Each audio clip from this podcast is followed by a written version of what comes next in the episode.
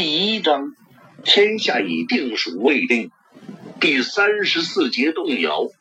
邓明的军队抵达奉节之后，文安之很快就接过对谭文一务的指挥权，而周开荒也要出发返回大昌向元宗帝报道。奉节的一切事务都有人负责管理，对将士们论功行赏的事宜，自然也轮不到邓明插嘴。邓明闲来无事，就在凤节周围闲逛。邓明本来希望赵天霸能够给自己做个导游，因为他听说赵天霸同样没有固定的工作。但文安之告诉他，赵天霸另有任务，已经带着几个随从星夜出发离开了凤节。凤节人生地不熟，邓明就向文安之讨要向导。对他的安全问题，文都师同样非常关切，就打算给他派一队士兵充作护卫。不想听说此事后，立刻就有几个人自告奋勇，全是万县一战时跟随邓明诱敌的护卫，除去受伤阵亡的战士以外，剩下的十四人中有八个原来是谭文的手下。掌旗手同样是员万县军，这九个人一起将文安之请缨到邓明身边充任随卫。一般这种调动都需要原来的顶头上司点头，而且容易留下背叛温主的坏名声。但这九个人中有七个的长官都已经在重庆一战中失踪，还有一个人的长官是李兴汉。他和最后一个人的长官都心甘情愿地把手下的壮士派给邓明，就连邓明需要卫队这件事，都是他们主动告诉手下，并鼓励他们去自荐。邓明知道这九个人都是身手了得的好汉，根据他已经了解到的这个时代习惯，李兴汉他们肯割爱是件很大的人情。因此收下来人后，就跑去向两位军官致谢。见邓明专程赶来道谢，两人都满脸通红，连称不敢。算上从重庆北岸渡江脱险，他们都欠邓明三次救命之恩。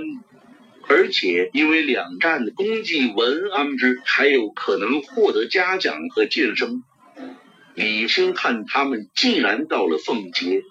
以后就不会再归邓明指挥，将来也未必会一起行事，这也算是他们的临别赠礼吧。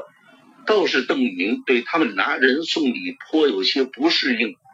距离奉节不远就是白帝城，邓明等人乘船驶到山脚下，不知道是不是因为船太小了，仰望着头顶上的白帝城巍峨高耸。就好像坐落在千山顶上一般。这里就是草堂湖。登岸后，文安之派来的向导指着白帝城背后的一片湖区给邓明介绍。本来以为卫士可以兼任向导，不想清一色都是原来的万县兵，对此地同样是一无所知。如果是邓明的前世。会觉得万县人没来过奉节是件不可想象的事情，但这个时代没有汽车，没有轮船，虽然两地距离不过二百里，一般的万县人可能一辈子也不会考虑跋山涉水、历尽辛苦的到奉节旅游一趟。草堂在哪里？马上就有一个人问道。此人名叫武三，那里不是有一个？另外一个卫士替向导答道，伸手指着远处的一间茅屋。这个卫士的名字和前面一个有点像，叫吴三。草堂不叫这个名字有好几百年了吧？向导哈哈笑起来。当年有个大诗人在这里居住。他的草屋也早就坏了，是杜甫吗？邓明听到草堂湖这个名字，觉得可能与杜甫有关。邓先生明鉴，向导一愣，随即就笑着点头。草堂湖里停泊着不少船只，有些还是邓明从谭毅那里缴获回来的。向导告诉他，奉节一带的明军水师平时就驻扎在草堂湖中。西面的凤节和东面的白帝城上都有瞭望哨和烽火台。若是发现清军运输舰队，就会发信号给水师。如果清军水师势力庞大，明军就继续待在安全的草堂湖中；若是清军护卫船只不足，明军就会杀出来拦截。达子的船想从下游开到重庆。就要经过三峡和奉节，整个三峡沿途都有我们的拦截。白帝城这里是最后一关。据向导所说，过去十年，清军水师一直难以通过这一层层的阻击。若是想进攻四川腹地，只能从汉中一线运粮。去年虽然从下游调来了不计其数的船只给粮船保驾护航，但是借助地利，明军依旧成功的拦截了很多清军的辎重。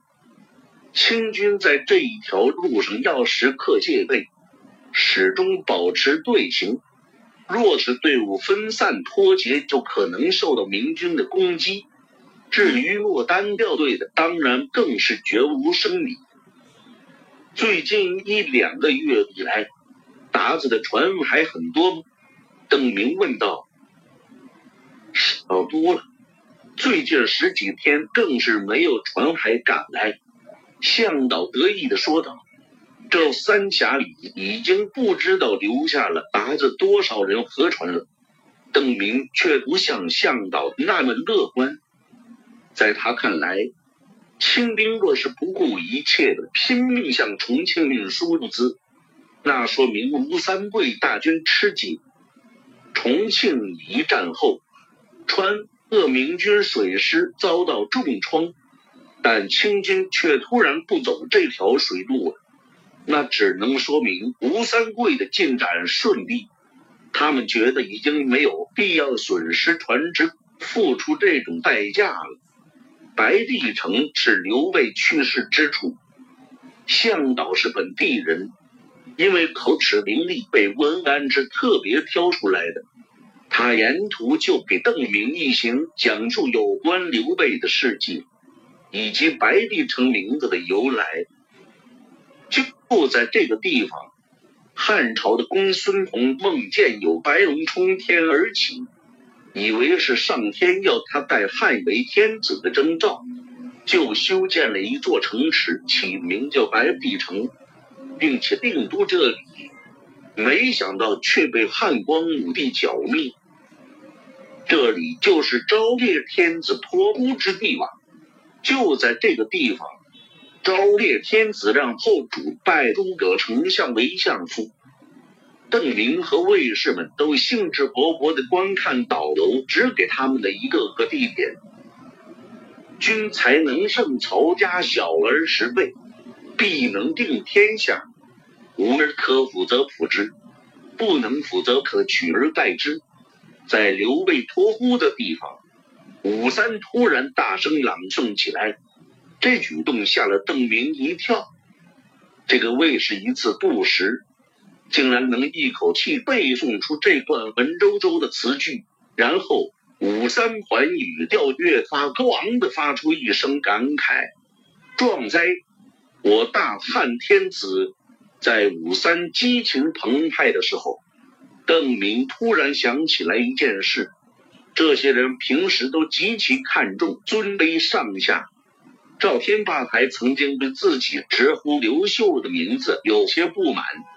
怎么这个武三竟然管为天子叫小儿？鞠躬尽瘁，死而后已。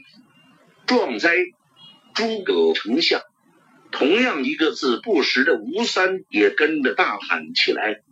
周围的石崖上刻写了历代文人留下的诗句，词句铿锵，笔迹龙飞凤舞。邓明的心中突然也是一阵感动。以前邓明接触三国故事的时候，并没有仔细想过刘备临终的心情。现在想一想，除了刘备以外，好像也没有哪个皇帝会在临死前。对即将在主右国仪的形势下掌握大权的重臣说出这种类似禅让的遗言，更常见的手段倒是用一杯毒酒带上重臣和自己一起走人。要是诸葛亮真有二心的话，将来倒可以用刘备的话做口实，就是当时没有二心，日后反复念叨着这几句。也能刺激出篡位的念头了吧？难得刘备如此信得过诸葛亮，而且诸葛武侯还当真心无杂念。邓明在心中默默想着。不久以后，曹家那边托孤时，好像也类似于这一手，让太子抱着司马懿的脖子。司马懿当时还痛哭流涕，表白了一场。可是等不了多久就篡位，嗯，在至高无上的皇权面前，夫妻父子都毫无人情可言，真难得诸葛丞相毫不动心啊！即使是不识字的人也记得这段往事，千古以来更有无数人到此凭吊，实在是因为这种把诺言。信义和友情看得比皇权还重要的人实在太少了吧？邓明还记得，在他的前世的历史上，康熙皇帝就对此事不屑一顾，认为刘备不会信得过诸葛亮的品行，而诸葛亮也不过是装模作样。据康熙判断，刘备的身后肯定会密布甲士。如果诸葛亮神色稍有不对，就冲上来把他剁成肉酱。诸葛亮只不过是看破了刘备的阴谋，所以忠言马上脱口而出。不过，难道刘备的架势还能跟诸葛亮一辈子吗？口不应心，难道能口不应心一辈子吗？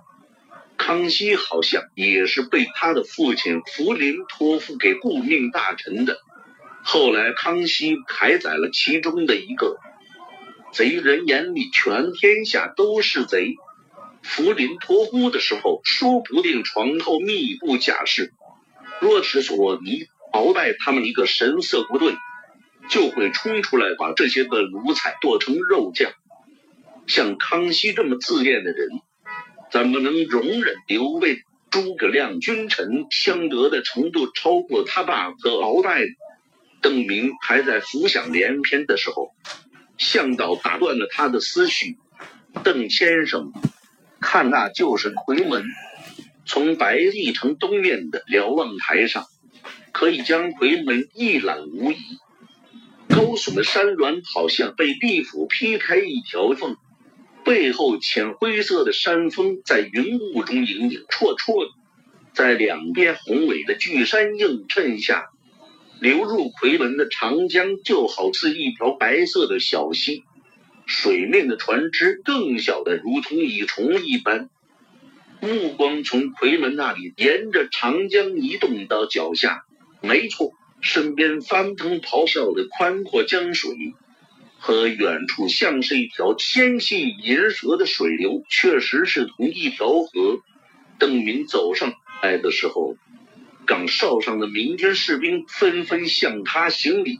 现在奉节一带的守军都知道他立刻盘红、谭毅的两次胜仗。行礼完毕，这些士兵马上就又转过身去，目不转睛地看着夔门的方向，监视着长江上的动静。只要有船从夔门驶出，从这里就可以一眼看到。向导给邓明介绍的地理，顺便带上历史故事。当年昭烈天子在夷陵被东吴打败，退回白帝城，赵子龙将军就赶到这里，亲自站在这个位置上向东看。只要吴兵敢追来，他就要迎头痛击。这个故事自然又引起卫士们一阵热烈讨论。不过邓明却突然感到一阵悲观和绝望。就算大败了谭红、谭毅，也只是击败了两个叛将而已。半枪本来稳稳控制在明军手中，现在虽然没直接落到清兵手里，但也岌岌可危。以诸葛丞相那样的能力。赵文等人的忠诚勇敢、团结一心，也没能恢复中原、兴复汉室。现在四川这样残破，周围全是敌人，又连重庆都丢了，还能支持几年？邓明意识到，经过这两战后，他已经引起了清廷注意，就是想隐姓埋名，估计都做不到。而且有了这段经历以后，他也不愿意再考虑剃发做个市民。我是不是应该想办法到海边去？出海？邓明环顾了周围的卫士一眼，心里琢磨着：要是能在海外找个岛屿，说不定还可以坚持抵抗。如果实在不行，或许可以下南洋。在白帝城周围游览了几天后，文安之又把邓明请过去说话。这是晋国公的来信。文安之把刚刚收到的一封信递给邓明，他希望邓先生有机会能去大昌一趟。邓明接过了这一封，还未等他打开，就见到文安之又拿起了另一封，只好摇起写来。语气恭敬地询问邓明是否有时间到房前去检阅将士。邓明把第二封信接过后，文安之马上又拿出了第三封。这封是刘体纯派人送来的，他向文安之报告说要在巴东甄选壮士，请读师前去视察。当然，这只是信的开头。刘体纯也知道七十七岁的文安之不可能为这点小事跑一趟，所以马上又说，除了都师以外，若是奉节的邓先生来，他也一样欢迎。邓明伸手去接第三封信时，多了个心眼，他向文安之的桌面上扫了一眼，那里还有很厚的一摞信。写信来的人基本都是闯营的余部，对这些人文安之没有什么成见，觉得邓明吧，若是去一趟也无妨。不过他也没有强迫邓明去的意思。看着手中的信，邓明感到一阵为难。他很清楚这些人同样误会自己为宗室，所以才这样殷勤迫切。不去的话，这些人难免失望。但若是去的话，可想而知要继续骗人。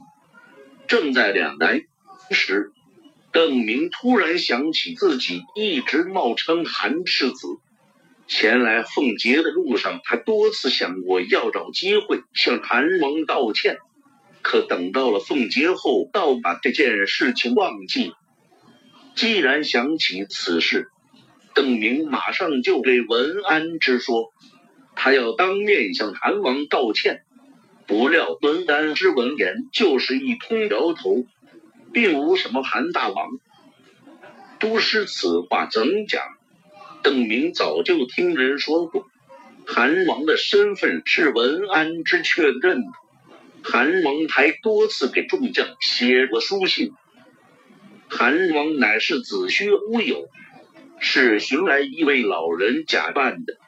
信都是老夫写的，书房里并无外人。文安之对邓明并不打算隐瞒。首先，他不认为在邓明这个宗室面前，贾韩王能够蒙混过去。其次，这件事他已经上报了朝廷，并且得到同意，一点也不心虚。看得目瞪口呆的邓明，文安之坦然说道。只有郝公、郝瑶旗那里有个东安王，其他人虽然也都盼望能有个宗室，将来在天子耳边为自己说上话，但哪里有那么多的宗室？若是没有，他们又怕朝廷将来只记得他们曾行过悖逆之事，却忘记了他们抗击鞑虏的功绩。文安之曾经请求永历朝廷派各个分量的宗室大王到夔州来坐镇边安抚众将，但朝廷那边不同意。以文安之私下揣测，朝廷并非看不到这样做的意义和好处，但是首先没有哪家大王有胆量来这个危险的地方。其次，朝廷也怕宗亲大王出阵，一方会有机会培养势力，给朝廷带来威胁。已经到了火烧眉毛的时候，还在瞻前顾后。文安之虽然心里不满，但也不会讲出来。他就再次上书朝廷，建议假称韩王逃到四川，借韩王的名义来安抚众将。果然不出文安之所料，朝廷也很清楚四川事关重大，立刻就批准了他的提议。文安之满腹锦绣，见多识广，在一群闯营旧将面前，让人假扮宗室大王没有问题。美中不足的就是这个假韩王只能待在奉节，不能出去巡游诸镇。这次见到了邓明，文安之觉得邓明比自己找的那个人强，足以临川，恶众将心服。诸将冒风雨临死时，但却有后顾之忧。老夫身为都师，岂能不给他们一个心安？文安之叹道：“说实话。”文安之也不知道将来朝廷会不会追究闯营众将昔日的罪过，比如元宗帝和刘景传都是李自成的商洛山十八旗之一。崇祯十一年，李自成兵败，率领十八旗退到陕南商洛山，后来又重整旗鼓，打进北京。在明廷眼中，这两个人绝对是李自成最凶恶的党羽。李来亨干脆就是李自成的侄孙和继承人。但文安之对这些闯营旧部到底会有何下场，是心里没底的。文安之说要给他们一个心安，也是他能力的极限。如果连一个心安都不能给他们，又如何忍心让他们为国效力？邓明已经渐渐明白一个事实，就是闯营、西营和明军嫡系互相不把对方当成自己人。如果胜利以后，这些抗清将领很可能会死在自己人手里。邓明对此还是感到难以忍受。文安之说的不错。这些将领既然打定主意不投降满清，那也就只有和明廷一起抗战到底。给他们一个希望，不仅仅是应该，而且是远远不够的。都师的意思我明白，我这就启程。无论如何，不能让将士们一边与鞑子作战，一边心里没底。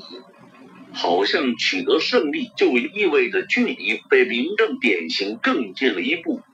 离开奉节，乘船顺流而下，越过夔门后，就进入了三峡地区。路上有明军向导指指点点，给邓明讲述巫峡各处的风景和故事。从重庆到奉节的路上，虽然和万崎岖难行。但总还能找到一些可以通行的途径。可巫峡两岸都是陡峭的岩壁，上面是不知道多少年才修筑出来的栈道，悬在江面上，看上去宽窄，也就能让一个人通行。向导告诉邓明，三峡的地形差不多都是这般险峻，一直到东面的宜昌才有一些平缓的地面。川东鄂北的明军完全依靠长江进行通讯联络。由于明军有主场之力，清军一直无法在这条通道上取得一个立足点驻扎一支水师，所以清军也无法从陆路进攻各路明军的基地。但反过来说，若是水师覆灭，清军取得了这段水域的控制权，那沿着长江展开的明军也就会被分割成无法呼应的一队队孤军。这次攻打重庆失利，岂不是对我军很不利吗？看到巫峡的地势，邓明知道向导说的不假，有些担忧的问道。先生放心，我们还有足够的船只，而且多亏先生在万箭大破谭毅老贼，没让达子在万箭站住脚。这次如果让谭毅稳稳控制住万县内清军，就可以在靠近奉节的地方聚集船只，然后不断顺江而下挑战明军对江面的控制权。现在清军的水师基地还远在重庆，三峡一带的明军并没有受到太大压力。不过向导的话并没有让邓明感到多么安心。虽然现在清廷的战略重心不在四川而在西南，可等清廷平定西南以后，在邓明看来这是一定的，只是时间早晚问题。那清廷就会开始着手围剿三峡一带的明军，从容的在上下游同时大量生产船只，源源不断的开入三峡。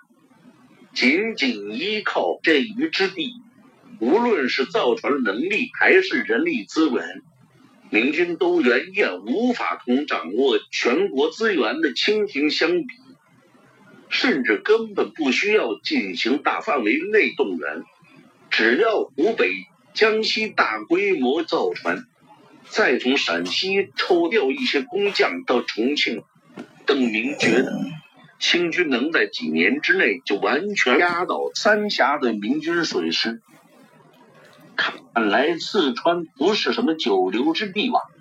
邓明对待在四川的前景更加不看好。不知道闯营救部这帮人还有没有昔年纵横天下的锐气？可不可能鼓动他们孤注一掷向下游突围？